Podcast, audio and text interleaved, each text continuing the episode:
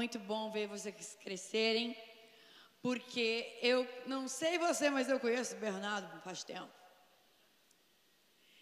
E cada vez que eu vejo ele, tá, Deus está te usando com mais autoridade, amém? Com mais. como é que eu posso dizer? Tu sempre foi dele, lógico, né? Mas hoje eu vejo como tu está crescendo e como Jesus, né? O menino Jesus crescia em estatura e em sabedoria. Assim a gente, a gente tem que crescer. Se você parar de crescer, você saiu do propósito. Ninguém sabe tudo, ninguém está pronto. Assim como essa tenda, desde que eu cheguei aqui, eu achei linda, amém? Mas desde que eu cheguei, todo mundo falando: ah, a gente está em obras, a gente está em obras. Agora eu quero que você fale: eu estou em obras. Todo mundo está em obras. Jesus não terminou de fazer o que ele tem que fazer na sua vida, amém? Até o dia D, nós vamos estar sendo sempre construídos, edificados, limpos. Uma casa não é quando você constrói uma casa, ela fica pronta. Não, eu, tô, eu me mudei há um ano para o meu apartamento novo e toda vez eu vejo, ah, tem que fazer aquilo lá. Cada vez que eu lembro, tem mais uma coisa para fazer. E às vezes assim, a gente. Vamos supor que a minha casa tivesse ficado pronta. Se eu não limpar ela toda semana, ela fica suja. Se eu não manter ela limpa todos os dias, acumula louça. O problema é que às vezes a gente vive de passado, fala, ah, um dia limpou, um dia. Por exemplo, eu tenho uma faxineira que vai lá e faz aquela limpeza grossa. Mas eu tenho alguém que me ajuda uh, durante a semana, não todos os dias, só meio período, porque eu sou espaçosa, não gosto de muita gente na minha casa. Gosto de mandar as coisas do meu jeito. Mas o que? Se eu não. O dia que não vem ninguém, eu e o Rodolfo temos que fazer revezamento de louça, de. Aliás, hoje eu não revezo mais a louça, porque eu descobri que ele lava a louça muito melhor que eu. Eu era, eu era daquele jeito que ele falava assim, você lá, que eu não gosto de lavar louça, gente. O que, que isso tem a ver? Não sei, estou falando. Eu sou uma página em branco, ele me mostrou, vou falar, amém? Eu não gosto de lavar louça. Eu tinha. E aí, Luan? Eu lembro quando eu era nova, eu sou nova, tá? Quando eu era criança, o que, que sobrava para mim? Secar a louça e lavar a louça. Então minha avó tinha, minha avó tinha sítio no Rio Grande do Sul e a gente ia todo final de semana tinha churrasco e ia tipo assim 30, 40 pessoas e a família inteira. Então era louça com força. E aí claro que as crianças tinham que ajudar na louça. Então para mim, tipo, me dá um vaso para limpar me manda esfregar o chão, mas não pede para eu lavar a louça secar a louça, porque foi a vida toda fazendo isso. Só que isso era o meu trauma. Então eu, eu faço um monte de coisa, eu amo limpar a casa, mas lavar a louça, eu lavo rápido para acabar logo. E o Rodolfo é assim. Esse copo está sujo. Você não lavou direito. No começo do casamento, eu me ofendia. Como assim não lavei direito? Lava tudo então. Né? Vai aprendendo, você vai aprendendo a ser mais mansa ao longo dos anos, com o Espírito Santo. Mas é aquela coisa, você faz, quem não faz nada reclama de quem faz. Você só pode reclamar se você está fazendo. Isso era no meu, no, na minha concepção, eu falava, ok. Mas na verdade, na verdade, eu que não queria admitir que não tinha lavado a louça bem. Na verdade, era o meu orgulho, porque o que eu tinha que fazer era realmente Tá sujo mesmo, peraí que eu vou lavar. Mas a grossa, queria dizer, não, lava tu. Mas era uma parada minha. Vai fazer sentido o que eu estou falando. Quando passaram mais ou menos uns 10 anos ele reclamando, às vezes até quando era uma parte da louça que eu sabia que ele ia usar, eu até me esforçava mais para lavar um pouquinho. Ou eu culpava, culpava a empregada, ou a máquina. Porque assim, quando você não quer assumir sua responsabilidade, você inventa um culpado em segundos. Foi a máquina que não lavou. Ah, é o detergente que é ruim. Ah, não fui eu. Deve ter sido a Ariane. Quem nunca culpou ninguém? Ou foi o irmão mais novo. No caso, não tinha ninguém, é só eu e ele mesmo. A gente culpa alguém. Ao longo dos anos, mais ou menos uns 10 anos eu passei com isso. Eu estou casada, vai fazer 21 anos já. E posso falar para vocês que só melhora. Amém? Amém? Você acha que fica bom o casamento no primeiro ano, Bernardo? Vai melhorar. Pergunta para o Rodolfo. Tudo melhora. Principalmente o sexo. Então você acha que você está bombando aí, você acha que você está super bem na sua performance, você não sabe. Fica muito melhor com Jesus. Porque se não tem Jesus dentro, você começa o seu relacionamento daquele jeito, e daqui a pouco perdeu tesão, perdeu a paixão, perdeu o fogo, perdeu nada. Aí quando casa nem quer mais. Que eu conheço um monte de gente assim. Quando namorava era um fogo só. Tendo que ficar se segurando. Aí casa, ai não quero, estou com dor de cabeça. Casou por quê então? Vocês são jovens, é o next. Vocês acham que vai, eu quero casar porque eu preciso transar. Grande ilusão. Você vai ver a peneira que é antes disso. Por isso você tem que amar muito a pessoa. As pessoas, você tem que saber que o amor é em relação ao outro, não é a seu respeito. Porque se eu quero casar com alguém para a pessoa me servir, então você não entendeu nada. Porque tem gente que quer, ah, eu quero alguém que me ame, que me cuide, que me faça. Não, não, não, não. O amor é a respeito do outro. Agora, eu não posso dar o que eu não tenho. O amor próprio vem antes do amor ao próximo. E ontem eu até preguei numa conferência de mulheres e eu disse isso. O problema é que muitas mulheres, e eu estou falando por mim, ok? Que eu já fiz isso. E muitas mulheres que eu aconselho também, acontece isso. Ela faz, idealiza o cara e ela, ela namora com um cara virtual que ela criou na cabeça dela. Né, eu vi um meme esses dias que falava assim: Amiga, você não sabe. Eu descobri que ele não era nada do que eu pensava. E aí a outra, e eu? Que descobri que eu estava namorando com alguém que eu inventei.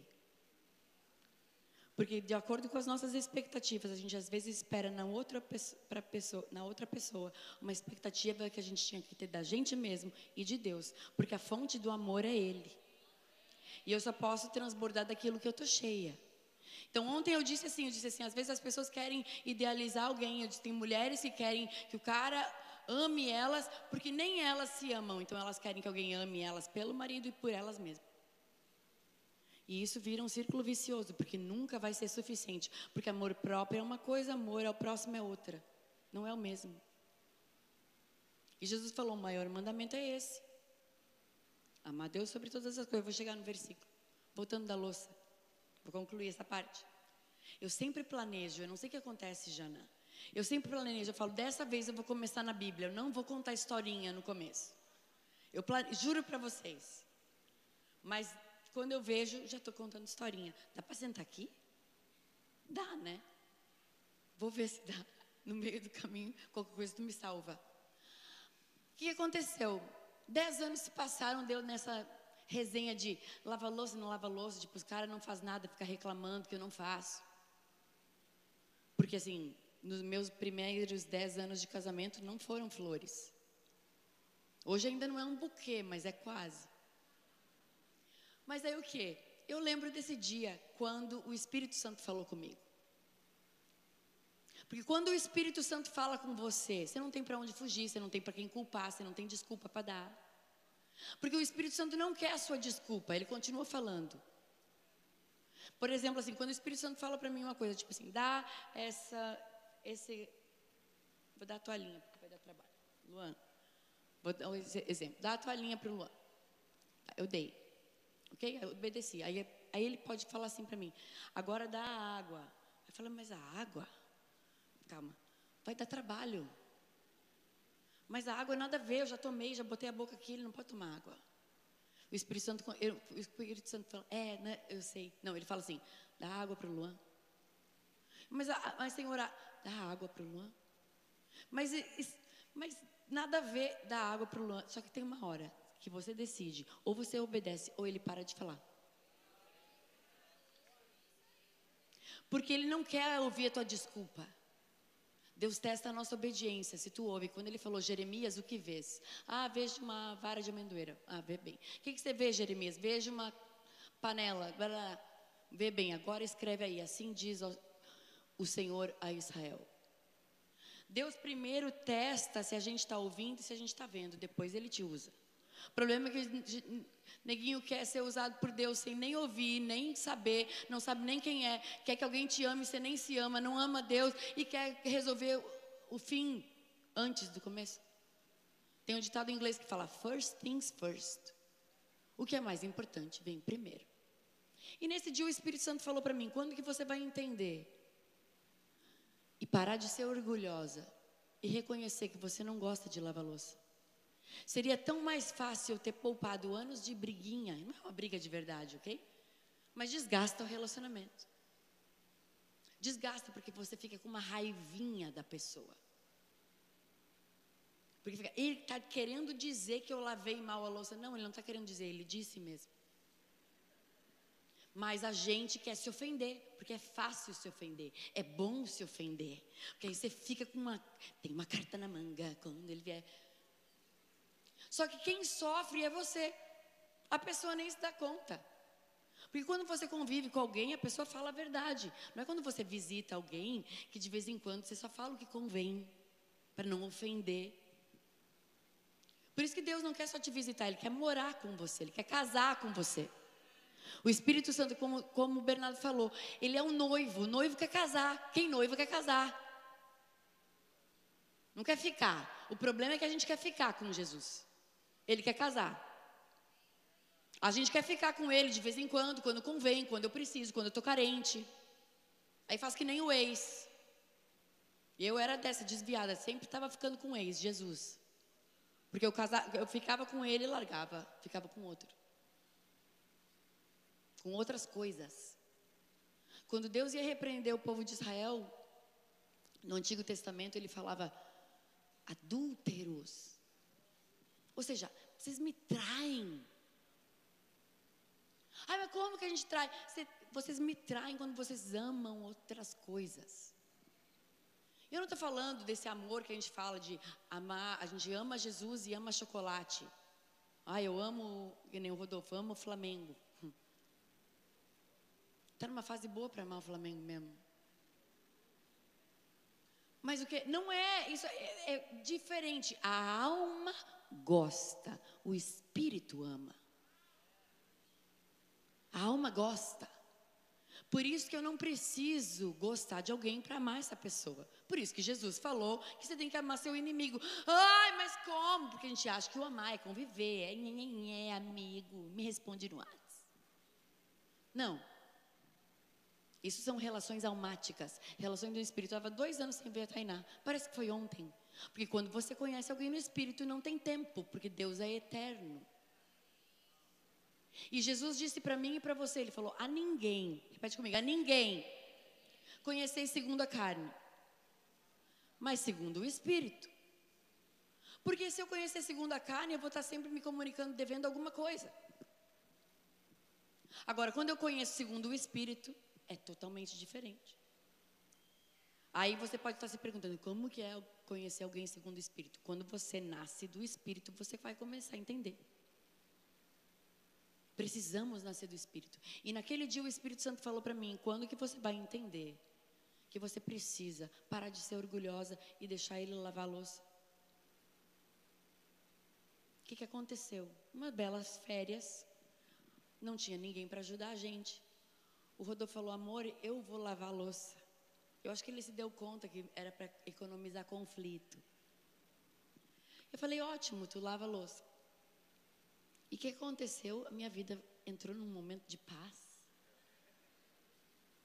Parece uma coisa boba, mas Deus fala nas pequenas coisas. Porque se a gente é fiel no pouco, ele nos abençoa no muito. O problema é que a gente quer ter uma super revelação da palavra, sendo que às vezes ele te manda abraçar alguém e você fala, eu não, o que a pessoa vai pensar? Aí ele fala, não posso contar com ele. Porque eu pedi um negócio, ele não fez. Eu falei para ele fazer, não fez. Eu mandei ele abrir, não sei o que, não, não abriu. Ah, agora todo mundo, um microfone. É porque não me deu um microfone, né? Ah, porque as pessoas às vezes querem uma oportunidade. Eu falo, é uma oportunidade para aparecer. Um monte de gente, ah, eu quero que Deus me use. Para quê? Porque Deus faz as coisas com propósito. E geralmente Deus dá coisas para pessoas que não querem. Porque você só pode ter o que não te tem. Agora, se tem teu coração, talvez você não possa ter, porque vai te roubar. Eu vi, eu vi ontem um, no Insta do Alessandro Vilas Boas. Aquele cara do Quero Conhecer Jesus. Ele é muito mais interessante do que as músicas dele. Porque ele é um cara crente de verdade. Dentre de muitos que eu conheço que, que cantam lindo e vivem pouco. Muito mais interessante é você ser uma pessoa de verdade. Sem luz na sua cara e sem like, sem flash. Tem gente que não vai fazer nada se não for postar. Um monte de gente, quando deu aquele apagão no Insta e no WhatsApp tempo atrás, falou: Meu Deus, o que eu vou fazer da vida? Como é que eu vou comer naquele restaurante? Não vou nem poder postar, então nem vou, né? A motivação virou outra, vocês estão doidos? E viver, você vai só existir? Você precisa viver. E aí ele pegou e falou isso, ele falou assim, Isaac, no, na, no videozinho que eu vi, ele falou, Isaac é tudo que Deus te dá. Não o que você pegou com a sua mão. O problema é que a gente pega coisa com a mão e fala, ai, Deus permitiu que fosse isso. Aí Deus tirou e não sei o que. Aí a gente quer coisas de volta, que na verdade não foi Deus que deu pra gente. E aquilo falou comigo, muitas coisas a gente quer ficar agarrado, apegado, inclusive pessoas, em crenças, em pensamentos. Ah, eu sou assim e pronto. Quantas e quantas vezes na minha vida Deus me libertou de mim mesma? Eu não sei se vocês percebem, mas eu sou uma pessoa que gosta de preto. Teve uma vez que fiz um propósito, não porque eu escolhi, mas o Espírito Santo falou para mim: eu quero que você fique 40 dias sem usar preto. Falei, para quê? Nada a ver. Bom, você tem que aprender a ouvir a Deus nas coisas loucas, porque senão como é que eu vou? Se eu não consigo obedecer a meu respeito, como é que eu quero que alguém receba uma palavra minha? Se eu não consigo crer na voz que eu estou ouvindo, como é que vocês vão crer? Eu posso ser uma boa atriz, estudar a palavra, qualquer um sabe pregar. Agora, o reino de Deus não é assim. O reino de Deus, ele te vê quem você é por dentro. Quem você é nele, antes da fundação do mundo. Porque o reino de Deus está lá e está aqui. Você tem como viver as duas coisas ao mesmo tempo. E eu vou pregar sobre isso. Mas eu vou concluir a parte da louça. Quando eu entendi que eu preciso obedecer nas pequenas coisas, não foi ninguém que me falou, não foi o Rodolfo que brigou comigo, não foi uma taça que eu quebrei, não foi um meme que eu li, que eu vi e nem algum post que eu li no Instagram. Foi o próprio Espírito Santo que falou comigo, porque o Espírito Santo é aquele que me convence e te convence da justiça, do pecado e do juízo. Quem te convence é o Espírito Santo. Que é uma dica. Quando você tenta falar para alguém e a pessoa não te ouve, tenta pedir, Espírito Santo, fala com ela. Nem que não seja através da minha vida. Porque muitas vezes a, pessoa, a gente quer que as pessoas nos ouçam para a gente ganhar o crédito. Porque eu orei, porque eu avisei. É igual aquela mulher, eu falo que é a tola, não é a sábia, é aquela que sabia de tudo. Aí eu sabia que era assim, eu sabia que ia dar errado, eu sabia que não sei o que lá. Fica na tua. O cara já está mal, tu ainda tem que pisar. Quantas vezes eu fiz isso? Erra o trânsito, tipo assim, eu avisei que era para a direita. Hoje em dia, eu não falo nada. E o Rodolfo fala assim, eu sei o que tu está pensando. Eu já não falei nada, ele falou, mas pensou, é a mesma coisa. Falei, tu nunca vai saber. Ele... Mas a gente precisa entender que quando ele fala, ele nos transforma. E aí, quando eu fiquei sabendo que eu vim, que eu ia vir no Summer, quem estava no Summer? Glória a Deus, um monte de gente que não está no Summer, vocês estão pensando, nossa, perdi. Alguém está pensando, nossa, devia ter ido? Ninguém levanta a mão, mas eu sei que de cantinho você fala assim. Porque a gente fala tanto, mas o que, que é? O que, que são esses acampamentos? Quando você se fica imerso dois, três dias com pessoas de Deus, no ambiente de Deus, ouvindo a palavra de Deus, cantando a palavra de Deus, algo muda dentro de você. Então, eu tive conferências que mudaram a minha vida. Eu tive uh, retiros que mudaram a minha vida. Eu tive lugares que eu fui, porque assim, num, num retiro, numa conferência, você, pega no tranco, né, Caio? Se Deus não fala contigo na primeira palavra, fala na segunda, você não tem para onde fugir, você não tem como fugir, você está sem carro lá, não tem como ir embora. Ou seja, tá espego, entendeu? Lá em Santa Catarina eles falam, tá espego, nego. Eu queria falar que nem vocês. Ele falou assim: o Bernardo falou assim, no G6, a gente tem o G6 de sexta. Eu falei, G6? Só pode seis pessoas? Não resisti, eu falei, Tainá, porque é só G6? Que número é esse? Meia, meia, meia, não é de Deus. Seis. Aí falou, grupo de crescimento. Eu falei, ah, C, G6. Aham, uhum. a gaúcha tirando onda do carioca. Mas enfim, quando eu estava preparando para vir para cá, eu ia ir no Summer, não deu certo, mas estou aqui, glória a Deus. No pós, porque Deus guarda o melhor vinho para o final. Ha, ha. Aquela que inventa um versículo bíblico, põe tudo e não, nem, dá um jeito de botar um, um, uma Bíblia para respaldar o que está falando. Mas eu sei que tem o pós.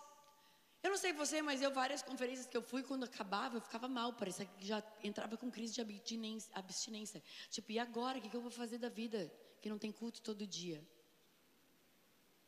Porque você fica imerso numa, num ambiente e aí você está falando, ah, mas é, eu não fui, mas eu estou recebendo. Claro que sim. Mas tem coisas que Deus faz quando você abre mão de um dia, dois dias da sua vida. Se Deus faz coisas quando você abre mão de duas horas para Ele, você acha que Deus não faz quando você abre mão de coisas? Jesus falou: ninguém que tenha deixado casa, pai, mãe, tio, tia, qualquer coisa por amor de mim, não há de receber cem vezes mais nessa vida e na vindoura. Então, é cem vezes mais, não é que nem o Beira falou, que a gente faz a conta, ah, tá, vou dar dez, vou receber mil. Não, não é. São coisas no espírito. E as coisas do espírito você não pode contar. A Bíblia fala que o reino de Deus não é comida nem bebida, mas é paz, justiça e alegria no espírito. No espírito. Aí você vai falar, mas o que, que tá, ela está falando? Pois é, Jesus só falava disso. O assunto que Jesus falou durante três anos foi o reino de Deus, vida no espírito, nascer no espírito, Deus é espírito. Tudo ele estava falando que era o reino de Deus, o reino de Deus, o reino de Deus. E eu acho que eu já falei isso aqui uma vez que eu vim pregar. Não é à toa que Jesus falava tanto do reino de Deus que quando foram pregar ele numa cruz, botaram uma coroa na cabeça e uma plaquinha: Jesus Nazareno, Rei dos Judeus. Jesus falou que ele era rei? Não. Nunca. Jesus falava do reino. É porque as pessoas te associam com o teu discurso.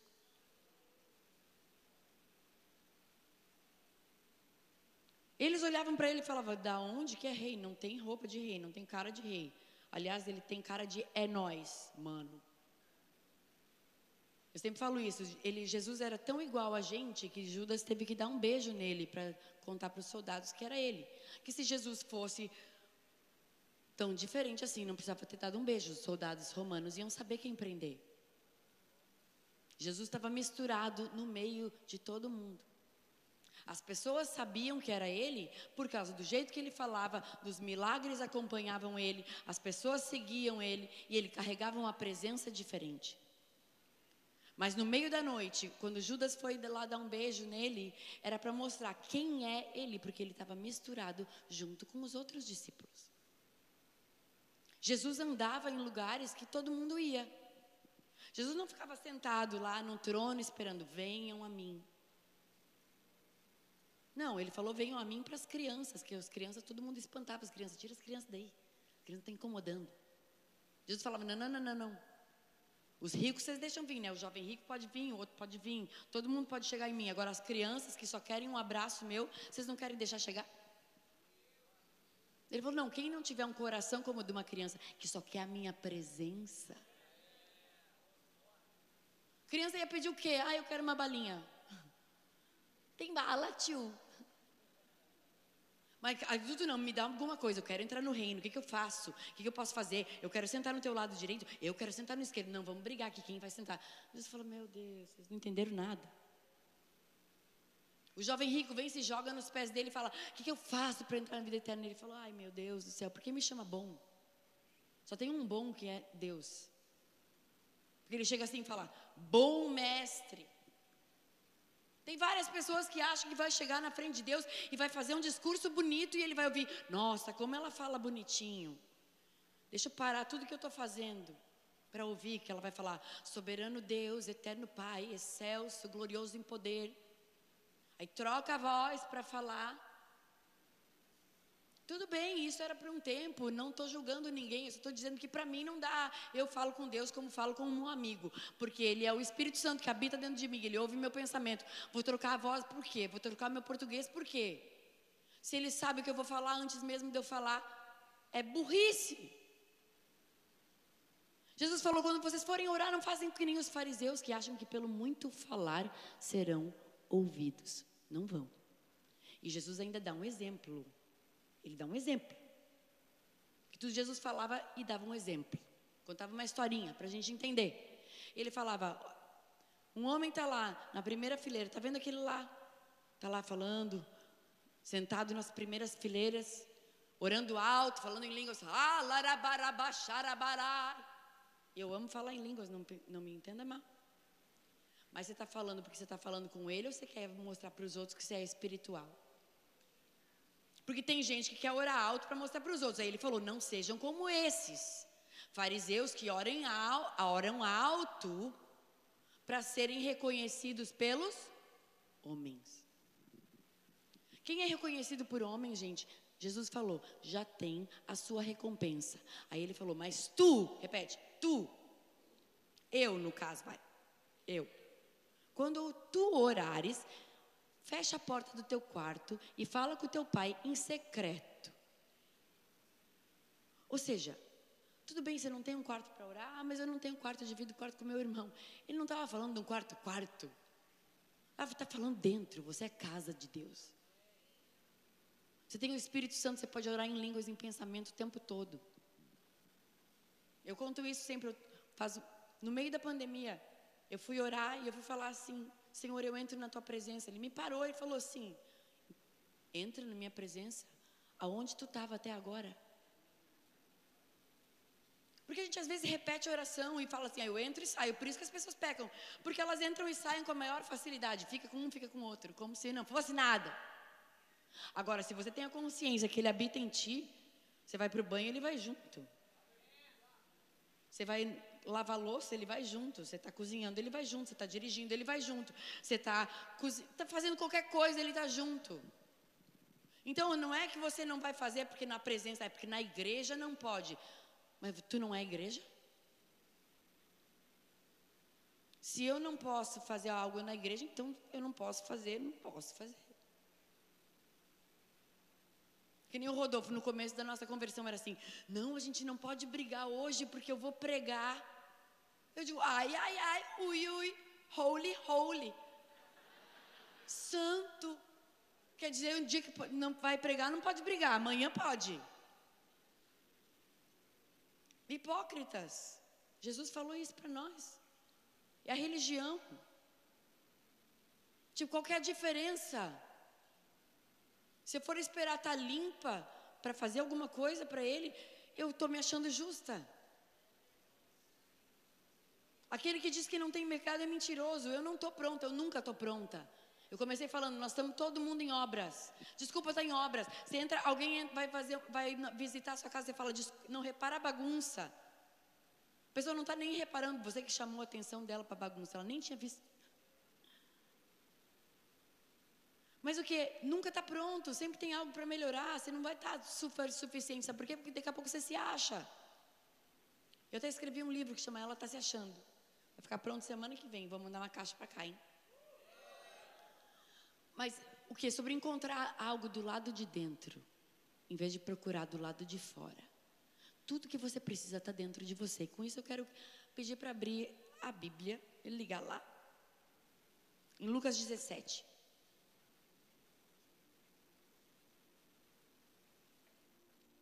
Se eu deixei alguma janela aberta, daqui a pouco eu fecho. É, um pouquinho mais para frente, peraí. É, eu acho que é 23, dá uma olhada. Ah, tá. Essa, essa versão tá, é velha. Desculpa. Não tem outra mais atual. Lá está ele, tá. Volta, tá. Eu vou, eu vou pegar a minha, desculpa. É que para fazer sentido tem que ser assim, entendeu? É só por minha causa, não é por causa de vocês, nem por causa da Bíblia, óbvio. Tá aqui em algum lugar. Tá versículo. É. É o 20, por isso estava errado. Era esse. Foi culpa minha, fui eu que passei o versículo errado. Então, assim, como eu aprendi a assumir que a culpa é minha, né? Porque quando a culpa é minha, eu que resolvo. Agora, quando eu culpo os outros, os outros que têm que resolver. E muitas vezes as pessoas nunca vão corresponder às suas expectativas. Você não pode mudar o mundo, mas você pode mudar o seu. Quando você muda o seu mundo, você transforma o mundo das pessoas ao seu redor. Então, para de tentar mudar o outro e começar. Amém? E não tem coisa melhor do que você poder ser seu próprio crítico. Porque quando você mesmo se critica, você não se ofende com o que falam de você. E outra, quando você também acerta, você tem que se elogiar. Nossa, hoje eu fui bem. Porque aí você não precisa de elogio. Tipo, ah, ninguém curtiu minha foto. Vai lá e curte você. Né, pô? Esses dias. Esse ano, eu trabalhei com uma equipe online que fazia meus conteúdos que eu fiz um, um curso online, fiz uma série no YouTube, enfim.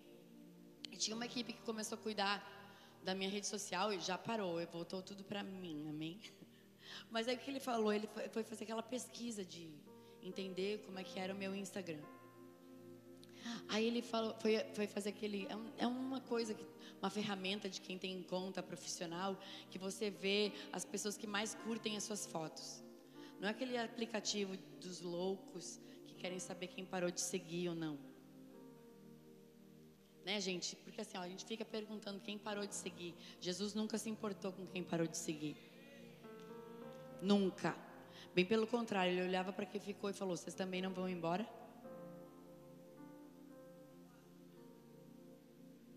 Aí Pedro pega e fala: Para onde nós iremos se só tu tens as palavras de vida eterna? É muito lindo a gente cantar essa música e saber esse versículo, mas o contexto não é tão lindo assim. Porque Jesus estava pregando coisas duras. Embora a gente romantize demais Jesus, ele era bem duro. Sabe por quê? Porque a verdade é assim. Ele é o caminho, a verdade e a vida. E a verdade é uma só, não dá pra gente dar uma amenizada na verdade. É igual mentira branca, não tem verdade preta. Mentira branca não existe, é mentira. E verdade preta também não existe, porque é mentira. Só que sabe o que, o inimigo faz? Ele pega um pedaço da verdade, põe um pouquinho de mentira, mistura e fala: toma, engole verdade. Fala: é verdade. Porque a verdade abre portas, porque Jesus é a porta. Então, às vezes as pessoas pegam e falam uma verdade, logo em seguida falam uma mentira, você engole as duas como se fosse a primeira. Por isso que eu e você precisamos de discernimento para saber o que engolir e o que cuspir. Amém? a vinda do reino de Deus. Fala assim, versículo 20: Certa vez, tendo sido interrogado pelos fariseus, as pessoas vão te interrogar, amém? Isso aqui é Jesus. Tá. As pessoas vão te interrogar, as pessoas vão perguntar: ai, mas como é que você consegue? Ah, como é que você não consegue? Ai, mas por que, que isso acontece? Por que, que teve Covid? Por que, que Fulano morreu? A gente não tem, a gente não tem essas respostas. As pessoas perguntam para mim e falam assim: se Deus é bom, por que existe pedofilia? Porque os homens são maus. A Bíblia nunca escondeu isso da gente. Por isso que as pessoas olhavam para Jesus e falavam: tá, continua tudo igual, e tu é, é o nosso rei? Como assim? Veio salvar o mundo, que salvação é essa? E aí, sendo interrogado pelos fariseus, quando viria o reino de Deus, Jesus respondeu: O reino de Deus não vem de modo visível. Em outras versões fala, não vem de modo aparente. O reino de Deus não é algo físico. Repete comigo, o reino de Deus não é algo visível. Então, as pessoas que estavam criando expectativas em Jesus, elas queriam saber como ele ia resolver o problema delas. Qual era o problema de Israel nessa época? Eles eram escravos dos romanos. Simples assim, um problema bem básico. Eles eram um povo que estava subjugado a Roma. Tudo que Roma fazia, mandava, eles tinham que obedecer. Israel tinha sido tomado pelos romanos, como grande parte da Europa e da Ásia. E os romanos era tipo assim, era tipo Hitler. Não fez, morre. Não obedeceu, tchau. Não era um povo legal. Não é porque Pilatos foi legal com Jesus que os romanos eram legais. E aí o que acontece? Aquele povo estava sendo massacrado, oprimido, eles tinham que obedecer. Então, na verdade, quando vem a salvação, o Messias, que significa o Salvador, o que, que eles achavam? Eles achavam que Jesus ia libertar eles dos romanos. Só que Jesus não veio para libertar ninguém dos romanos. Ele veio libertar a gente da gente mesmo, nos livrar da morte, acordar o nosso espírito. É isso que ele veio fazer. Ele não veio, ah, ele não esperou 30 anos só para quando chegasse 30 anos ser batizado e multiplicar um peixe, curar um leproso e um enfermo.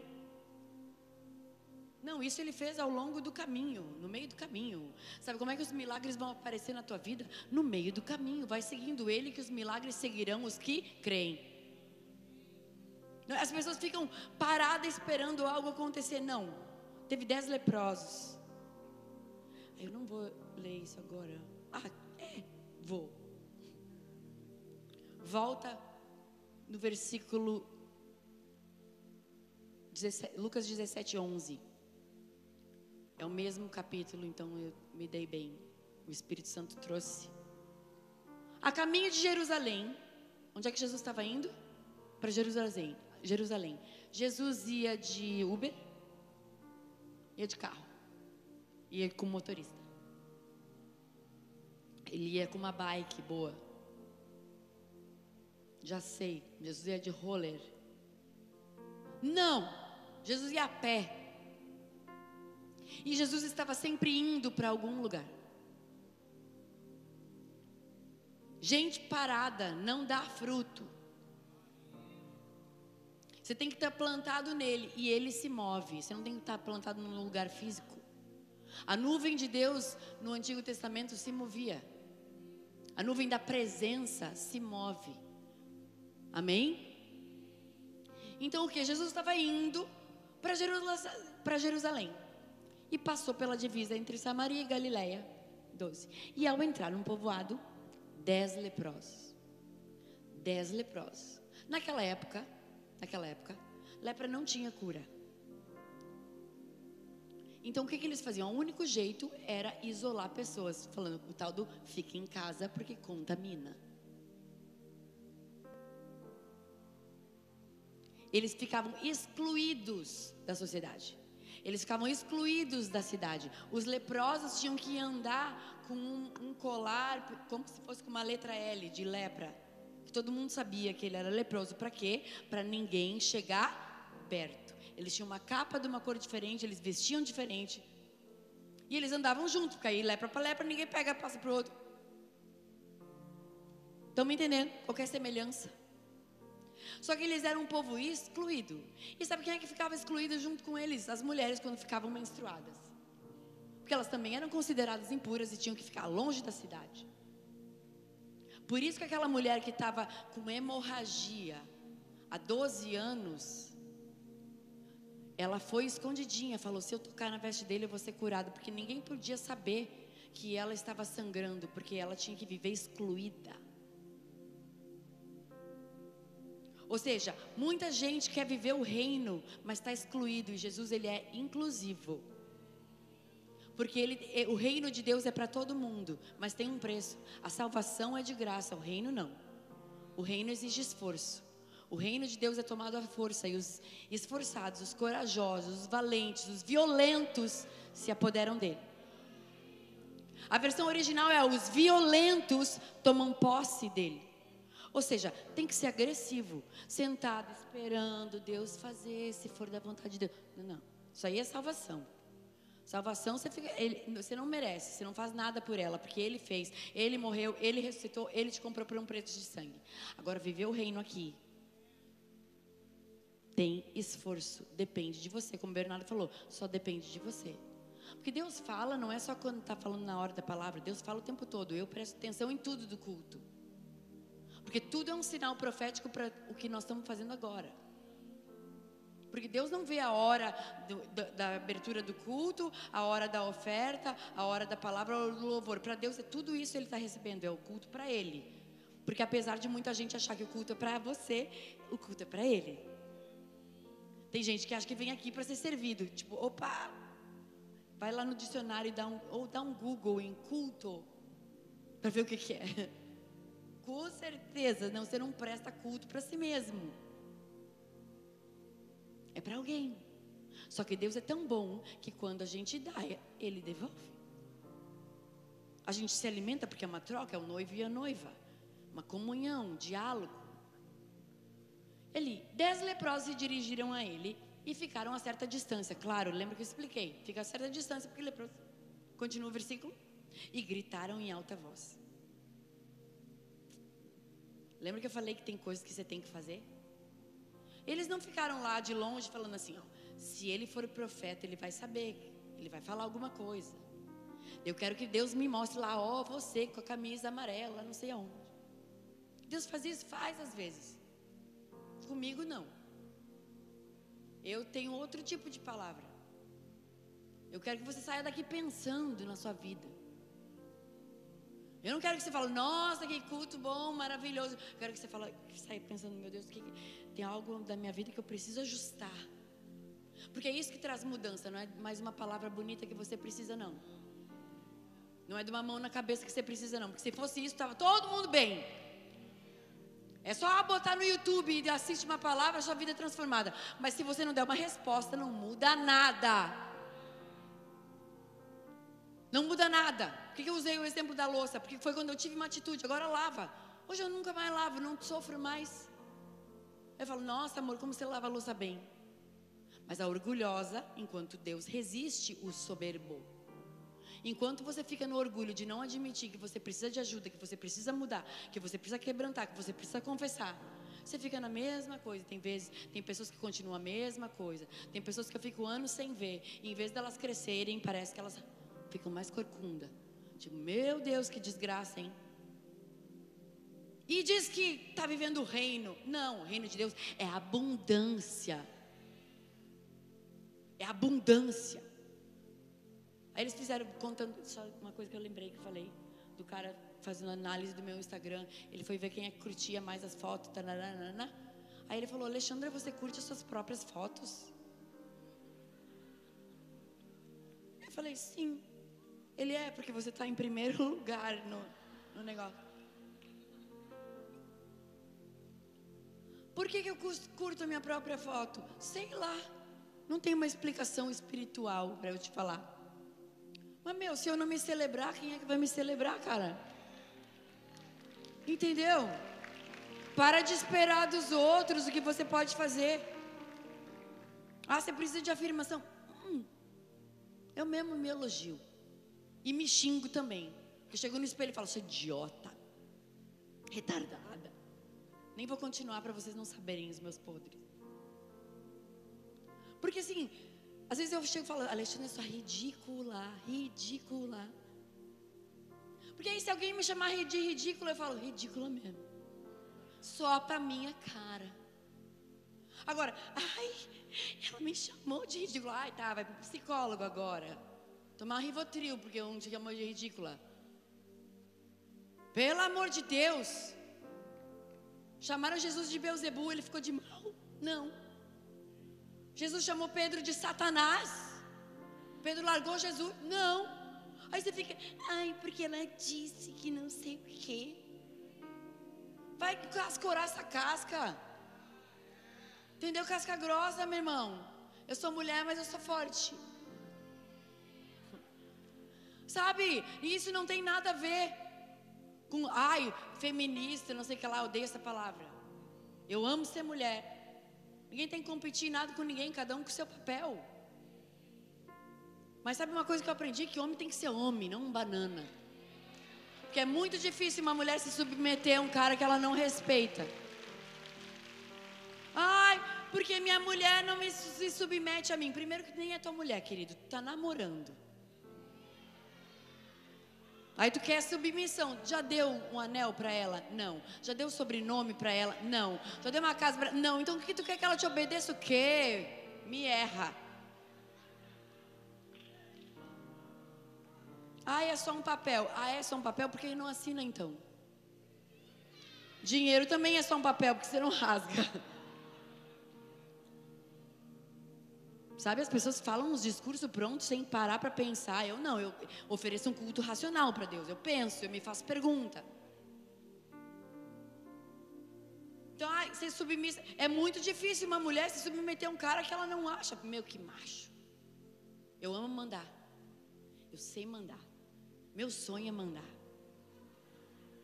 Se o Rodolfo estiver me ouvindo, amor, eu amo mandar. Mas tem um problema muito sério. Tu não deixa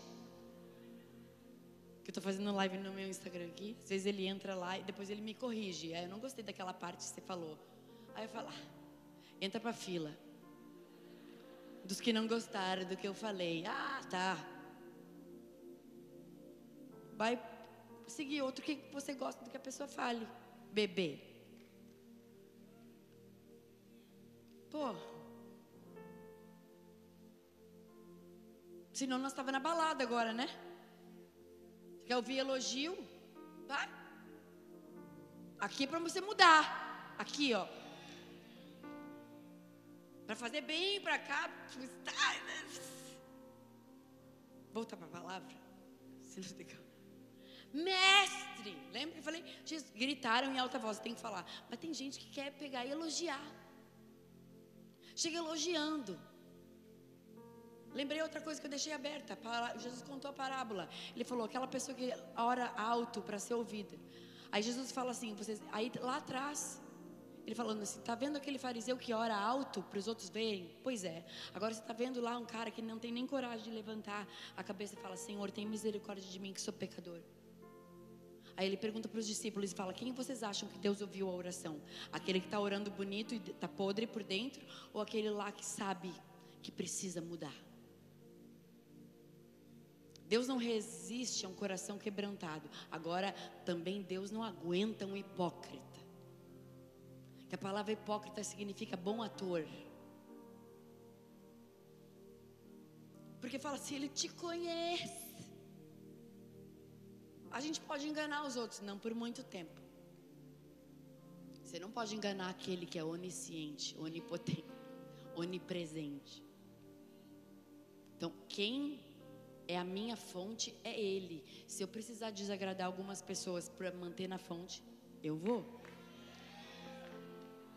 Quem me guarda ao meu deitar e o meu levantar é Ele. Quem guarda a minha entrada e a minha saída é Ele. Quem me dá o pão é Ele.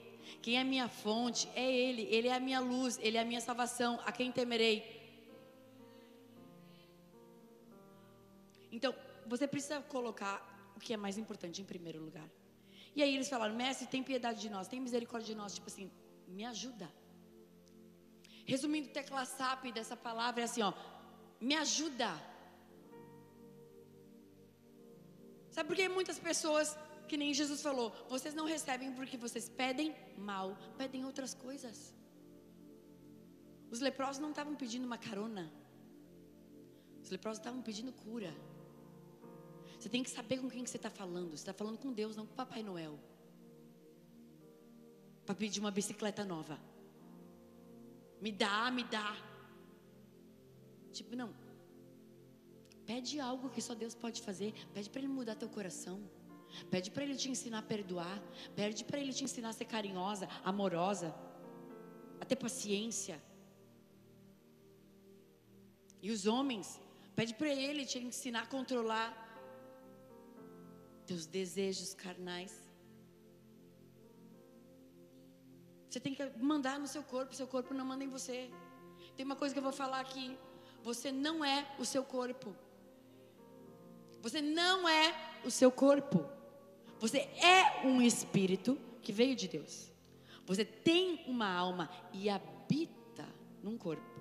É passageiro, é peregrino. É peregrino. Isso aqui vai voltar. Isso tudo vai cair, vai passar, vai, vai dar mal. Vai feder. Agora, o teu espírito, ele volta para Deus. E sabe quem é que nos atrapalha? A gente põe muita coisa, culpa no nosso corpo. E o nosso corpo é escravo da gente. Porque querendo ou não, você está sentado aqui. Você vai trabalhar, você entra no carro, você dirige. Sabe quem é que te atrapalha? A alma.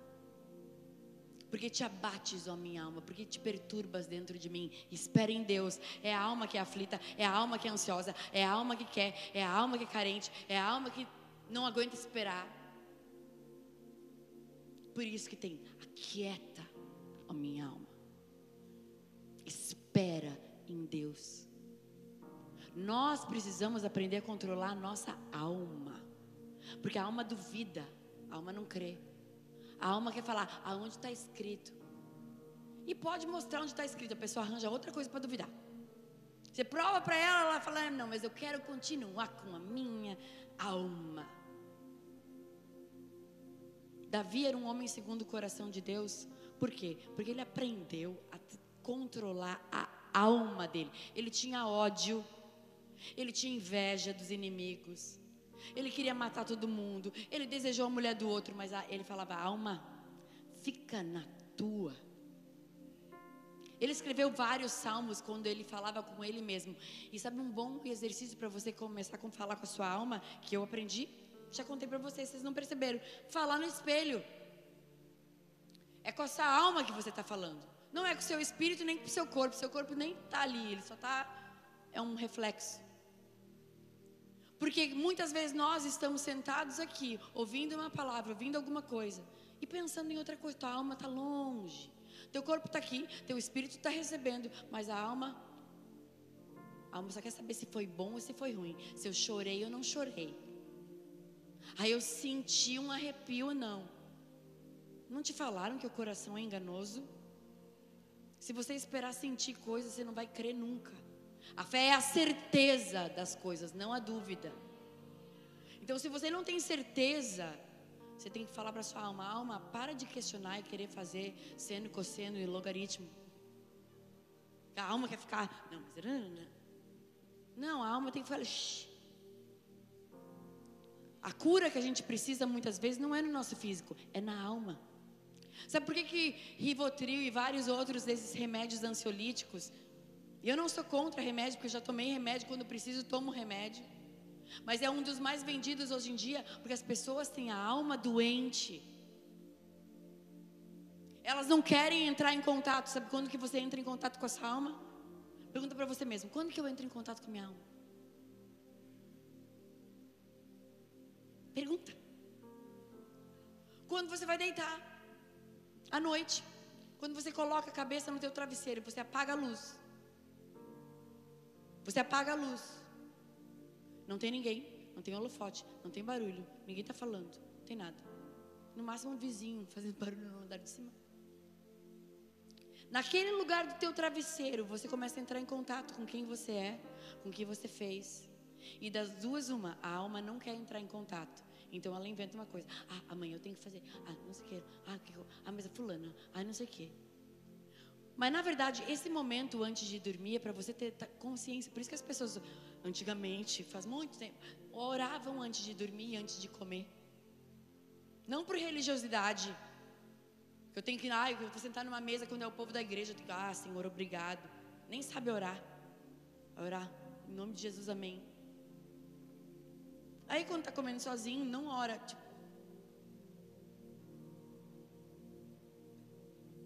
Jesus falou que é para a gente orar todas as vezes que fosse comer com alguém.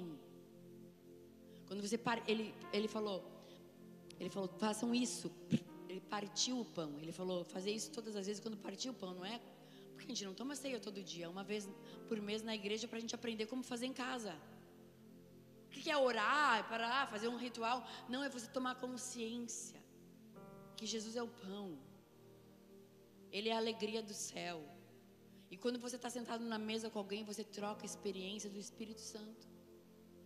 Jesus, tudo que ele ia ensinar para as pessoas próximas, ele falava na mesa. Porque na mesa tem troca, tem comunhão. E eu não sei onde eu estava. Estava em algum lugar da alma. Hum. Deita, você deita a cabeça no travesseiro. E o que acontece? Muitas pessoas não querem entrar em contato com isso, porque dói. E eu vou te falar, a alma dói mesmo. Só que até quando que você vai protelar isso?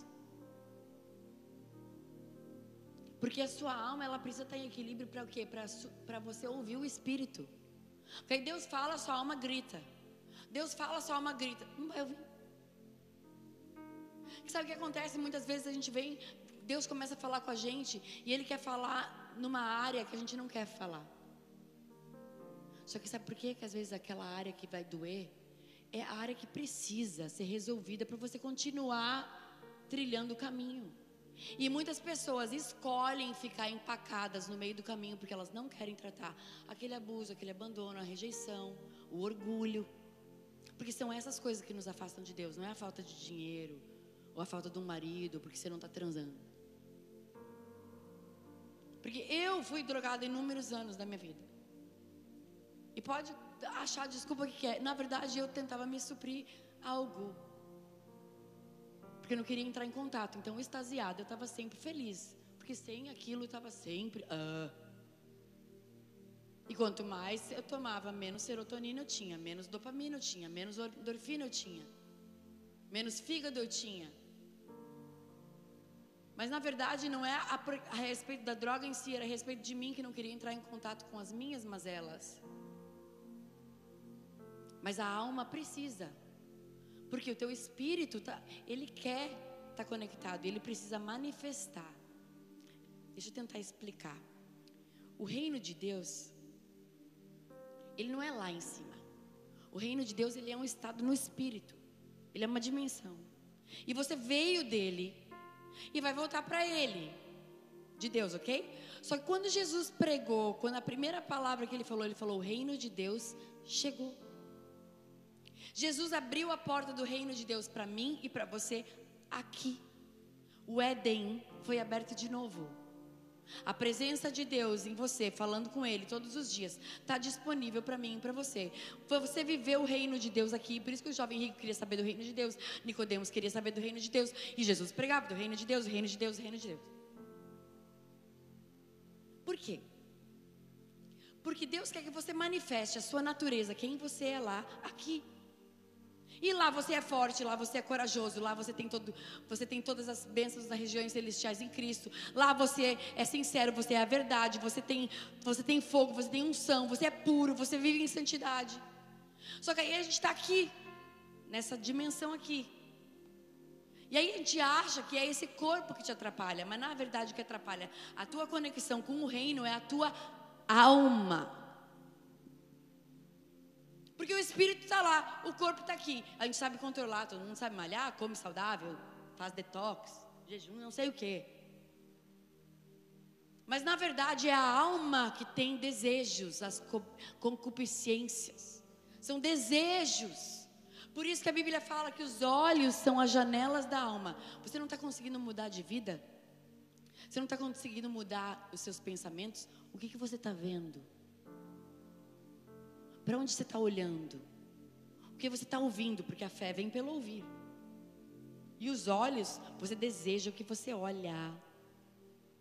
Por isso Jesus falou: se tu, um homem, olhar para uma mulher e cobiçar. Porque os olhos, eles mexem na nossa alma. Por isso que esse negócio de rede social pode ser uma bênção ou uma desgraça. Por isso que você precisa muitas vezes fazer uma limpa. Sabe igual a gente fazia limpa nas nossas roupas? Faz uma faxina na casa. Às vezes a gente precisa fazer uma faxina na nossa rede social também, para ver o que está te atrapalhando. Porque não tem como ficar comendo lixo e querer ter cheiro de perfume. Não vai ter.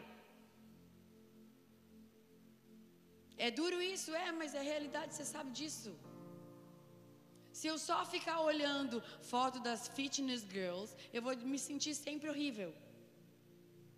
Se eu só ficar olhando foto de gente que está lá nas Maldivas, eu vou dizer, nossa, eu nunca vou viver isso. Só que eu posso te dizer uma coisa. O problema da sua alma vai com você dentro do avião, sabia? Não é o lugar que define quem você é, quem você é aqui, ó. Independente do lugar, porque eu conheço um monte de gente que foi para as Maldivas, voltou pior que foi. Ah, mas pelo menos eu postei, né? Continua sendo boa atriz. Boa sorte. Eu viajei esses tempos agora. Eu fiquei quase dois meses fora. Eu e o Rodolfo, a gente ficou 43 dias no Havaí. E o Havaí é um dos lugares que eu mais amo na vida, o Rodolfo também. Apesar dele desfrutar mais do que eu. E teve uma boa parte da minha, da minha viagem que eu não desfrutei. Eu não desfrutei, me estourou herpes, eu fiquei ruim, minha mente vagando, eu fiquei dispersa, eu não estava aproveitando, porque eu estava numa fase difícil, no meu emocional. Então eu podia estar no lugar que eu mais amo no mundo, mas não estava igual. E aí um monte de gente falou para mim assim: "Ai, mas você gravou pouca coisa, fez pouco conteúdo". Falei, verdade, podia ter feito. Sim, mas eu estava vivendo, né? Às vezes você está num lugar, você poderia ter feito, porque poderia. Mas se aquilo não é a verdade que você está vivendo, então fazer para quê?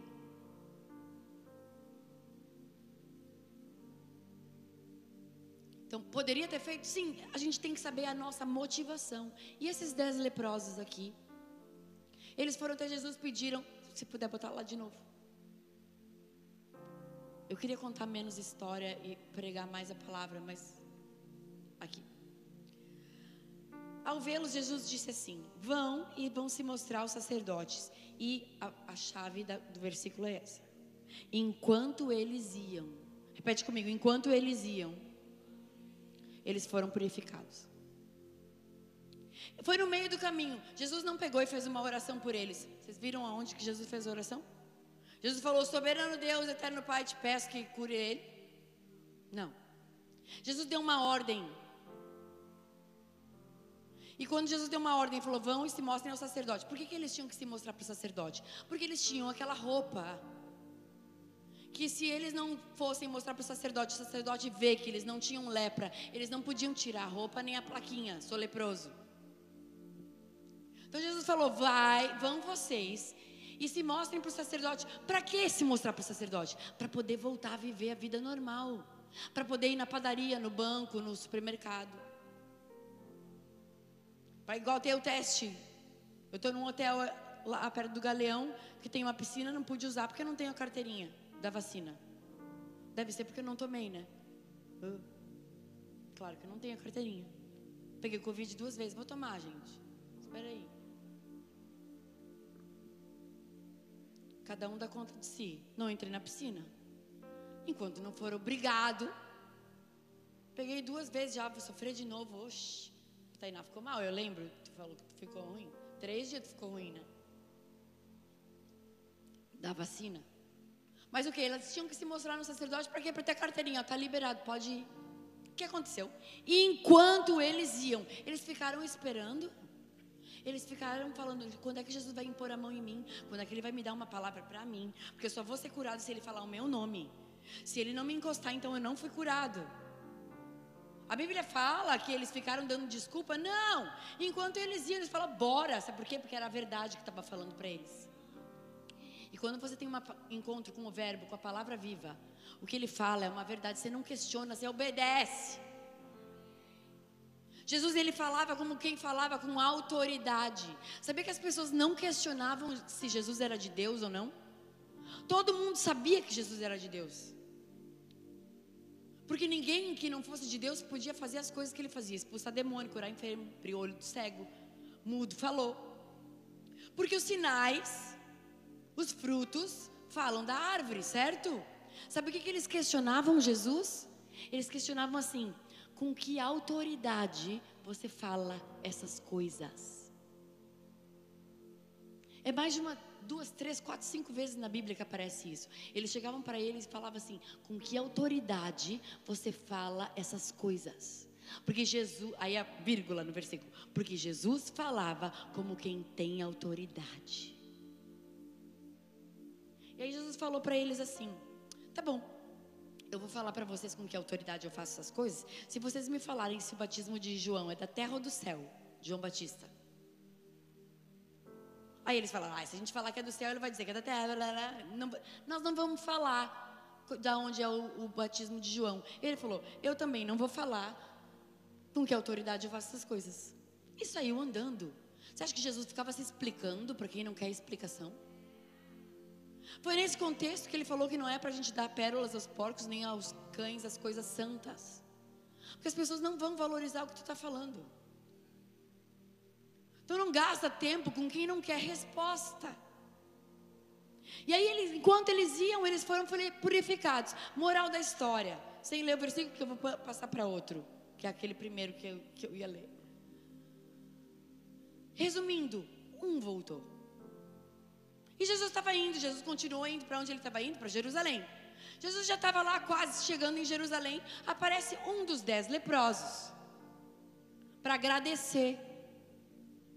Para que, que ele voltou até Jesus? Fala mais alto. Para agradecer. E sabe o que, que Jesus falou para ele? Não foram dez? Só tu voltou. Sabe por quê? Porque na hora do milagre todo mundo quer. Na hora de agradecer, quem é que lembra? Um samaritano que nem era judeu, um que nem era da turma, um que nem merecia Jesus falou: não foram dez que foram curados de lepra. Lepra, tipo, negro morria leproso, não tinha cura. Não era uma cura qualquer. Não era a cura de uma febre. Era a cura da morte, da exclusão, da rejeição, da seclusão, de ser rejeitado, de ser tratado como lixo. Ninguém chegava perto, tu não recebia beijo, nem abraço, nem toque, nem a paz do Senhor tu era leproso. Era a pior categoria que alguém poderia ter. Dez foram curados, um voltou. Isso mostra muito a nosso respeito. Porque você pode programar como você age, mas você não programa como você reage. Essa é a sua natureza. Uma pessoa grata, ela é grata porque ela é grata. Se ela planejar ser grata, então ela não é grata. É igual ser humilde. Ou tu é humilde ou tu é humilde. Se tu tem que se esforçar para ser humilde, então não é. Tá entendendo? Por isso que Deus quer transformar a nossa natureza. E aí depois disso, era um versículo do, no 20, lá onde eu fui.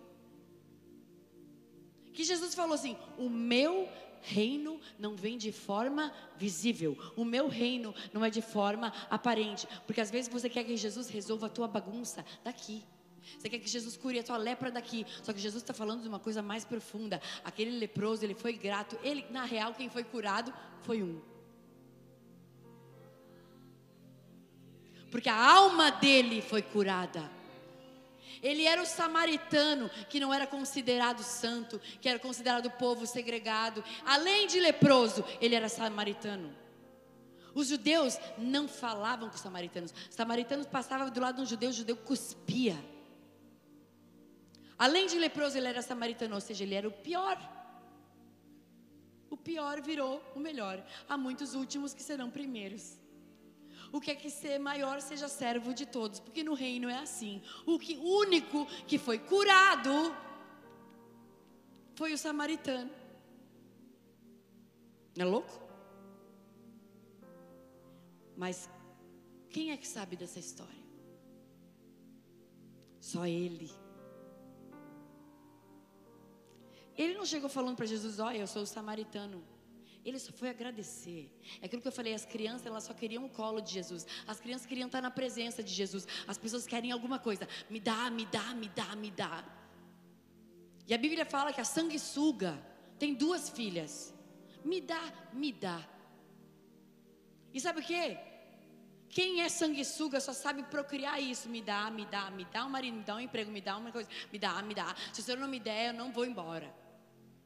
Deus, se Ele não te der, Ele continua sendo Deus. E nem tudo que a gente quer, a gente precisa. E nem tudo que a gente tem foi Ele que deu. É aquilo que eu disse no começo, que eu vi no, no Alessandro Vilas Boas. Isaac é o que Deus te deu, não é o que tu pegou com a tua mão. O filho de Abraão era Isaac, não Esaú. Esaú foi Sara que armou e teve outro filho. Deus honra, claro, era filho de Abraão, Deus tem que honrar. Não foi rejeitado. Foi rejeitado por homens, não por Deus. Que Deus, ela estava no deserto, Lagar estava com um filho no deserto, Deus mandou os anjos para cuidar dela. Mas o plano inicial não era esse. Quantos Esaú você tem na sua vida? Sendo que Deus falou que era um Isaac, a gente não sabe esperar, a gente é ansioso. A gente quer as coisas agora. Sabe quem é que quer as coisas agora? A alma da gente. A alma quer agora. A alma quer que resolve agora. No começo da minha conversão, eu era desviada, enfim, sempre voltava para a igreja, aceitei Jesus 50 vezes. Mas eu sempre soube que um dia eu ia para ele, porque não tinha para onde correr, porque desviado, né? É quem é escolhido não tem escolha. Se não adianta você fugir, ele vai. Se eu descer as profundezas, ele vai. Se eu subir, ele vai. Se tu se esconder para lá, ele vai. Para onde me esconderei do teu espírito? Para onde fugirei da tua face? Não dá para se esconder. Você foi pego, ok? Ele vai contigo, porque ele é espírito. Então não adianta querer fugir. É só uma questão de tempo. Só que aí você pode voltar com umas cicatrizes. Amém? Eu tenho cicatrizes que eu não precisava ter tido. Mas amém, se for quem eu sou, Deus transforma a maldição em bênção e amém, estou aqui. Só que no começo da minha conversão, tipo assim, o Rodolfo era. Ele era. Como é que eu posso dizer? Ele falava que eu era o próprio Satanás. Tipo, porque eu estava tentando trazer Jesus para nossa vida através da minha. Eu não estava transbordando na vida dele algo que eu não tinha na minha. E é claro que ele virou contra mim. Então eu falava, isso é coisa do inimigo. Ele falava assim, tu é o meu inimigo.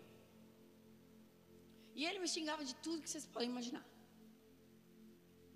E ele, eu falava, tudo bem, Senhor, eu aguento tudo, só não deixa ele ficar possesso, porque se ficar possesso, nunca mais vou conseguir beijar. Porque a pessoa fica endemoniada transfigura. Alguém já viu alguém possesso? Nem que tenha sido num centro do aplicativo vizinho né? Porque eu já vi no aplicativo vizinho também pessoas possessas. Eu falei, não, isso aí não vai dar. O senhor quer que eu pague um preço pela vida dele, amém? Mas assim, eu achava que era num futuro muito distante. Deus falava, filha, eu vou te honrar. Eu falava, tá bom. Eu acreditava, porque na hora que a verdade está falando com você, você crê. Só que aí você se afasta da verdade um pouquinho e vai no meio da tribulação. Aí começa a vir a tribulação, você fala, ai, ai, ai, será? Não quero mais, não quero mais, não é para mim, não vou, parará, não quero mais. Eu falava, Senhor, tu falou que ia me honrar e eu só vejo humilhar. E humilhar, humilhar, humilhar, humilhar, humilhar. Porque eu queria, na hora, a gente é imediatista, Deus não se move no nosso timer. Para Deus um dia como mil anos e vice-versa. E eu queria que fosse honrar na hora. E quanto mais eu queria largar, mais humilhada eu era. Mas assim, humilhada a nível hard. A ponto de não poder falar porque eu estou na igreja. O microfone não pode. Humilhar mesmo. Eu falava, quer saber? Eu não sou. Então pode me xingar do que quiser, porque só ofende se vocês têm alguma moradinha. Ok?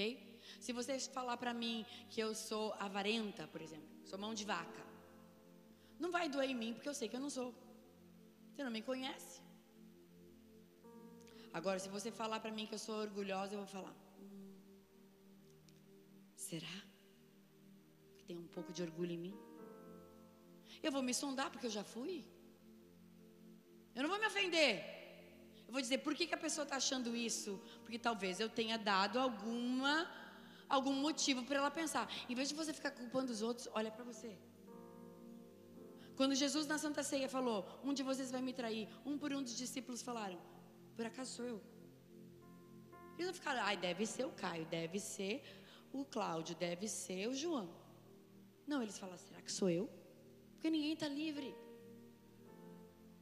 E aí Jesus, no versículo 21, Lucas 17, 21, Jesus fala assim: O meu reino não vem com aparência visível. E nem vão dizer para você, aqui ele está, ou está lá, ou está lá. E tem gente que fala assim para você: Ó, oh, você quer viver o reino de Deus? Então, olha, faz sete dias de jejum de Daniel. Ah, não, é 21, né? Ah, é 21. Nunca leu Daniel, não sabe o que é Daniel, não faz a menor ideia. E vai fazer dieta de vegano. Não, faz yoga. A galera da yoga também faz. Vegano é séculos. Eu como num restaurante vegano lá na minha cidade, que é da galera dos Hare Krishna. E tipo, eles estão vendo Deus, estão tendo revelação da palavra. Porque fizeram, estão comendo chuchu e abobrinha. Não, você tem que ter entendimento. Não é dieta. Não é dieta, porque nisso Jesus falou: a vossa justiça tem que exceder em muita dos fariseus, porque o povo do mundo também jejua, vocês que não sabem. Quem vai fazer trabalho na, na, na, de magia negra tem que ficar três dias sem comer. Quem vai não sei o que lá tem. E eles fazem. Os muçulmanos se ajoelham lá três vezes por dia na hora do.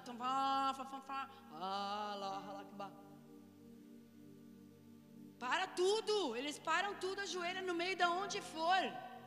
Deu o sininho, eles não estão nem aí. Para, joga aqui o um negocinho. E, aí, ao invés de eu passar, você acha assim, ah, a Alexandra passou e falou, está repreendido em nome de Jesus. Eu falo, meu Deus, eles são mais devotos do que eu.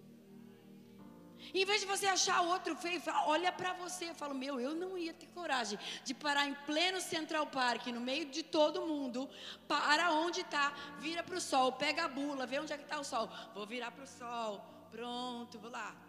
Uh, cinco minutos. Você faria isso?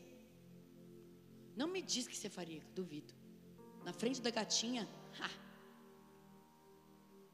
Com alguém filmando, ah, se fosse filmando até faria, porque eu ia ganhar like. A gente tem que olhar e ser constrangido por essas coisas. Não falar mal dos outros.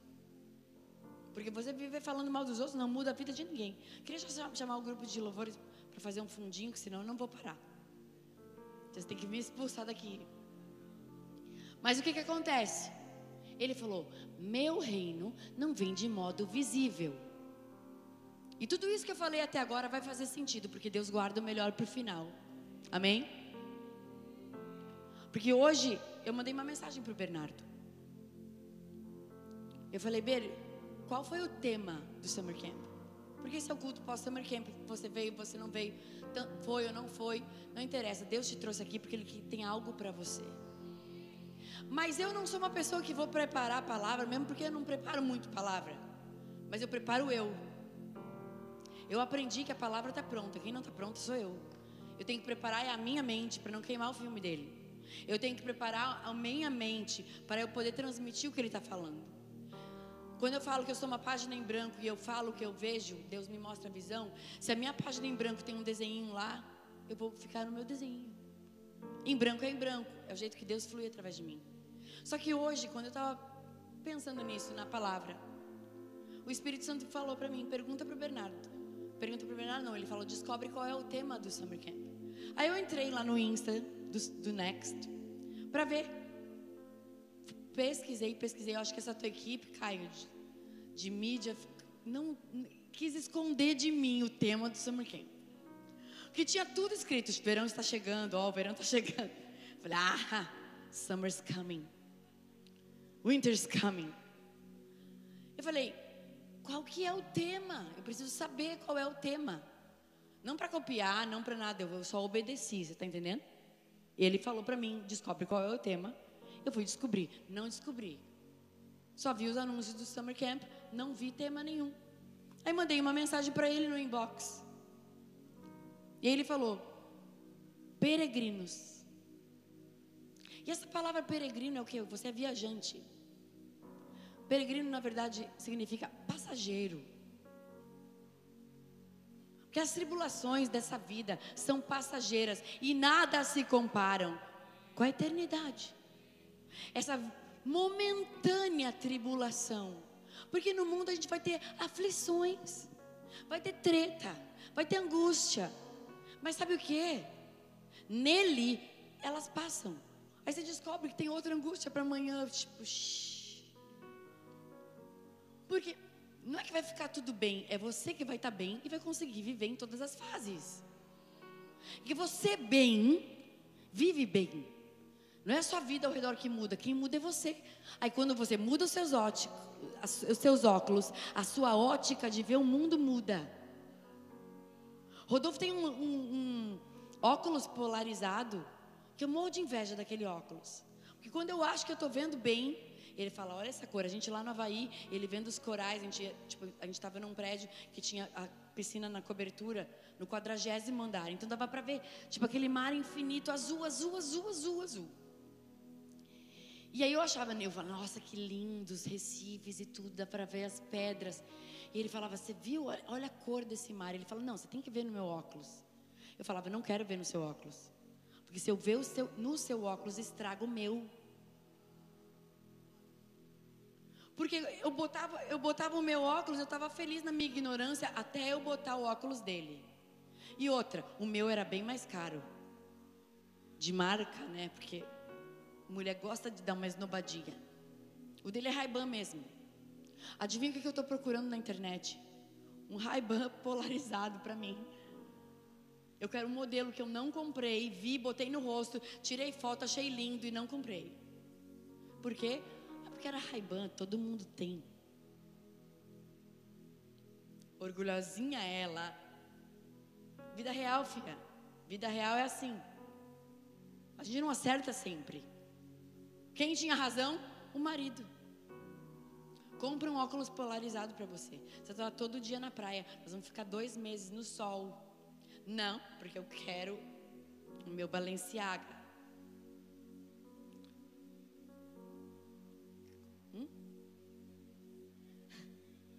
Não orei em línguas. E aí o que, que acontece? Eu queria o meu que eu tinha planejado. Eu planejei, só que o que eu planejei não era bom para mim. Eu amo aquele.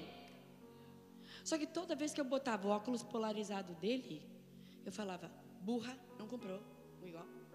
Segundo dele é muito melhor. E estava tão bom, até eu ver pelo óculos dele, que eu prefiro não ver.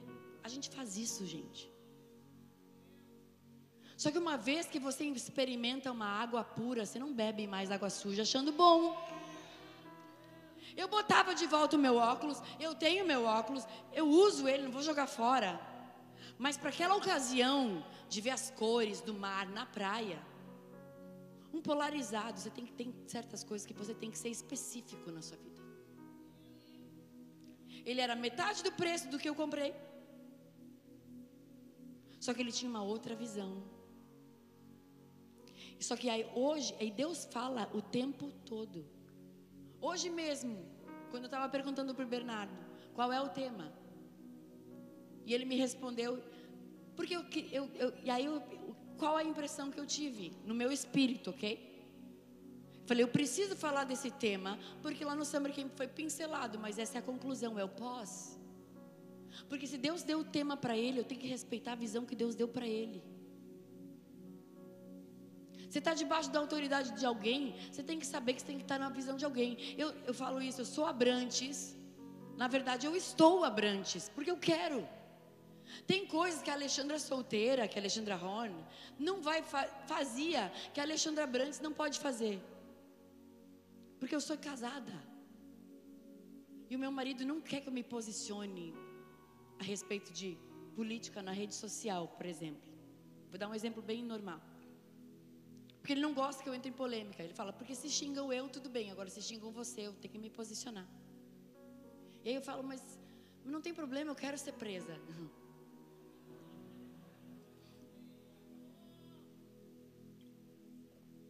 Ele, só que aquela coisa, eu não posso queimar o filme dele.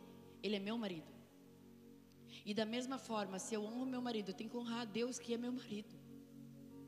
Eu represento o nome de Jesus, eu não posso queimar o filme de Jesus. Não tem coisas que a Alexandra antes de Jesus fazia, que a Alexandra após Jesus não faz, porque ela casou.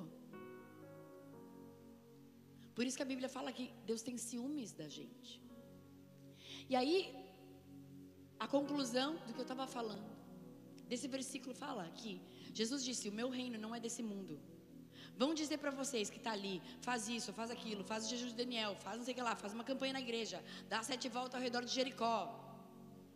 Porque a gente quer que alguém fale para a gente, a gente quer que alguém diga, posso ou não posso, vou ou não vou, é de Deus ou não é de Deus. Vai orar, fia. Cada um tem a sua medida. Tem coisa que é para todo mundo, mas tem coisas que são individuais. Tem coisas que ninguém vai resolver por você, é você que tem que orar. E o que acontece é que Jesus disse: Vão falar para vocês. Ele disse: Cuidado. Cuidado. Vão falar para vocês que o reino de Deus está ali, que o reino de Deus está lá, que o reino de Deus está lá. Mas eu, eu, eu quem? Eu, o Verbo vivo. Eu, a luz da vida. Eu, a brilhante estrela da manhã. Eu, a raiz de Davi. Eu, o leão de Judá. Eu, o grande eu sou. Eu, o Senhor dos exércitos. Eu, o Salvador e Redentor da tua alma. Da tua alma. Ele fala: Eu digo para você que o reino de Deus está dentro de você. Essa é uma revelação tão profunda que você começar, é por isso que eu escrevi o livro. Ela está se achando, sabe por quê? Que quando você descobre que tudo que você precisa está dentro e não fora, ninguém te para. Jesus falou: Olha, vamos falar para vocês, vai aqui, vai ali, ajoelha assim, ajoelha assado. Dá três pulinhos no lugar. Ele falou: Mas não é isso, isso não é reino. O reino está dentro. E quem é que mora dentro de você senão o Espírito Santo de Deus? E aí agora eu quero que você vá lá para João. É João 18.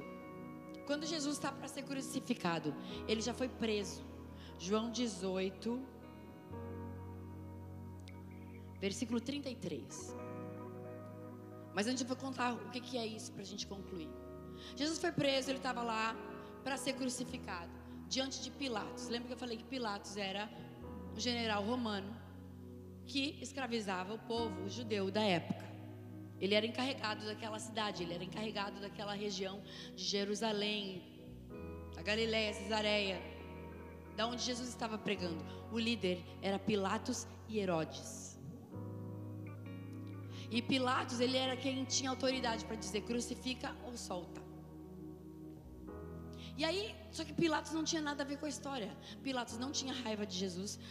Pilatos não queria matar Jesus. Pilatos era romano. Ele não tinha nada a ver com isso.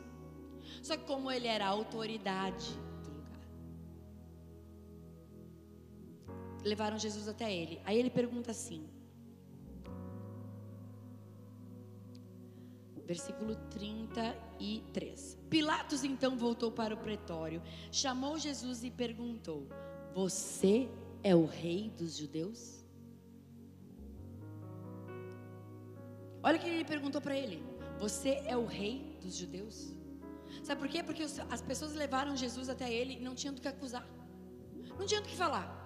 Aí eles falaram assim: Ah, esse cara está dizendo que ele é rei, porque eles pegaram a fraqueza de Pilatos.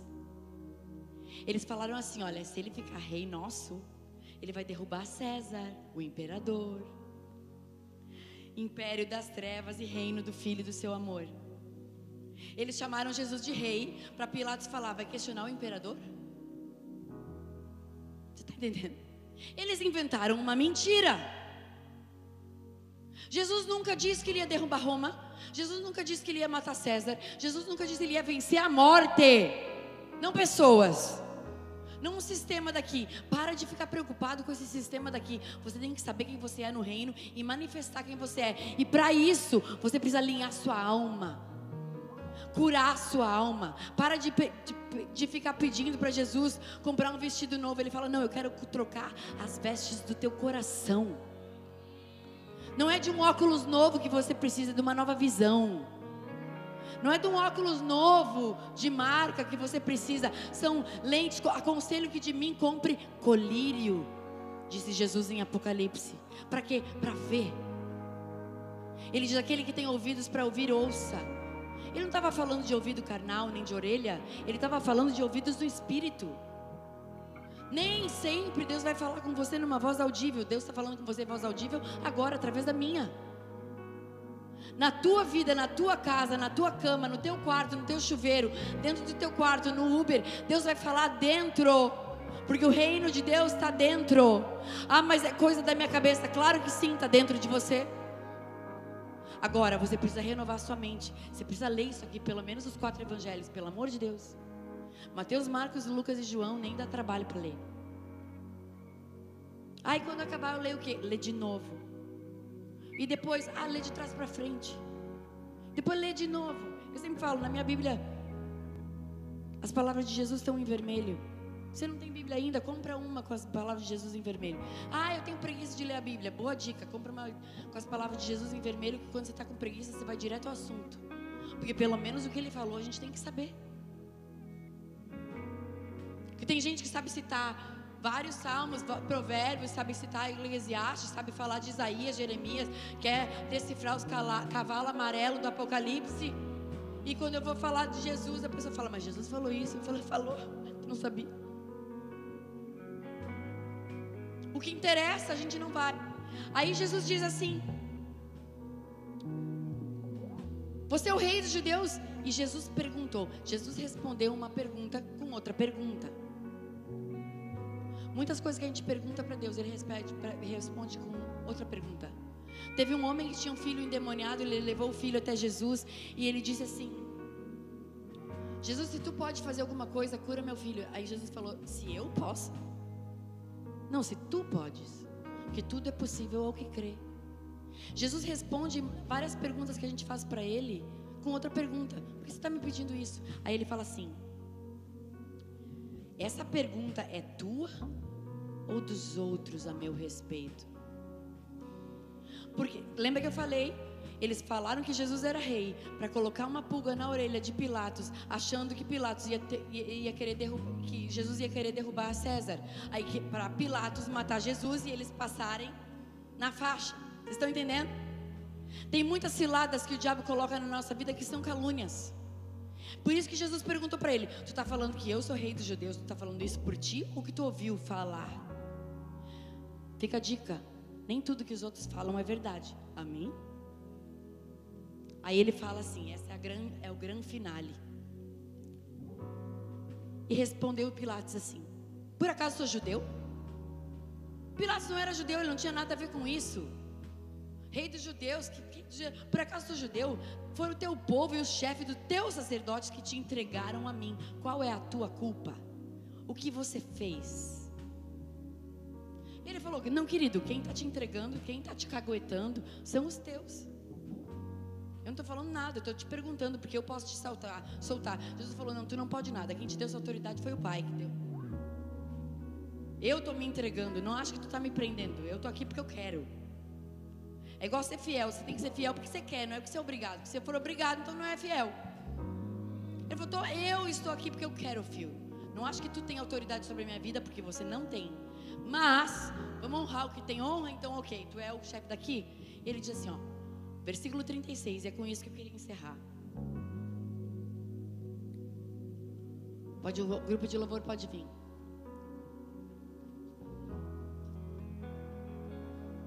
Disse Jesus: O meu reino não é desse mundo. O meu reino não é desse mundo. Ele falou isso mais de uma vez, mais de duas, mais de três, mais de quatro, para mim e para você. E por que que ainda assim a gente fica se preocupando com essas coisas? Jesus falou: por que vocês andam ansiosos? Por que vocês se preocupam com o que vão vestir e vão comer? Vocês não sabem que o Pai Celestial cuida de vocês? Quem se preocupa com essas coisas são os gentios, não vocês. Buscai antes o reino de Deus, e todas essas coisas são acrescentadas. A prosperidade vem no combo, o emprego novo vem no combo, a casa vem no combo. Mas no combo do que? Do reino. No combo do reino. Quando você começa a viver, pergunta para ele: quem eu sou em ti? Quando tu me criou, o que o Senhor falou sobre mim? Quem eu sou no espírito?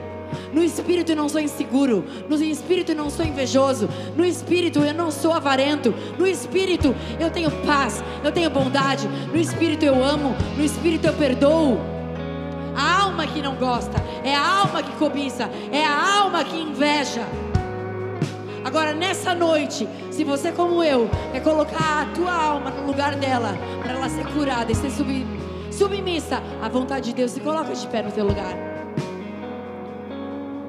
Jesus disse: O meu reino não é desse mundo. Porque se fosse, os meus servos lutariam para impedir que os judeus me prendessem. Ele deu a explicação, ele ainda se deu o trabalho de explicar. Mas agora, o meu reino não é daqui. Porque é um lugar no espírito. Quando Jesus falou com aquela samaritana, ele disse: Importa que o Pai procura os verdadeiros, os verdadeiros que adoram em que? Em espírito. O reino de Deus é no espírito.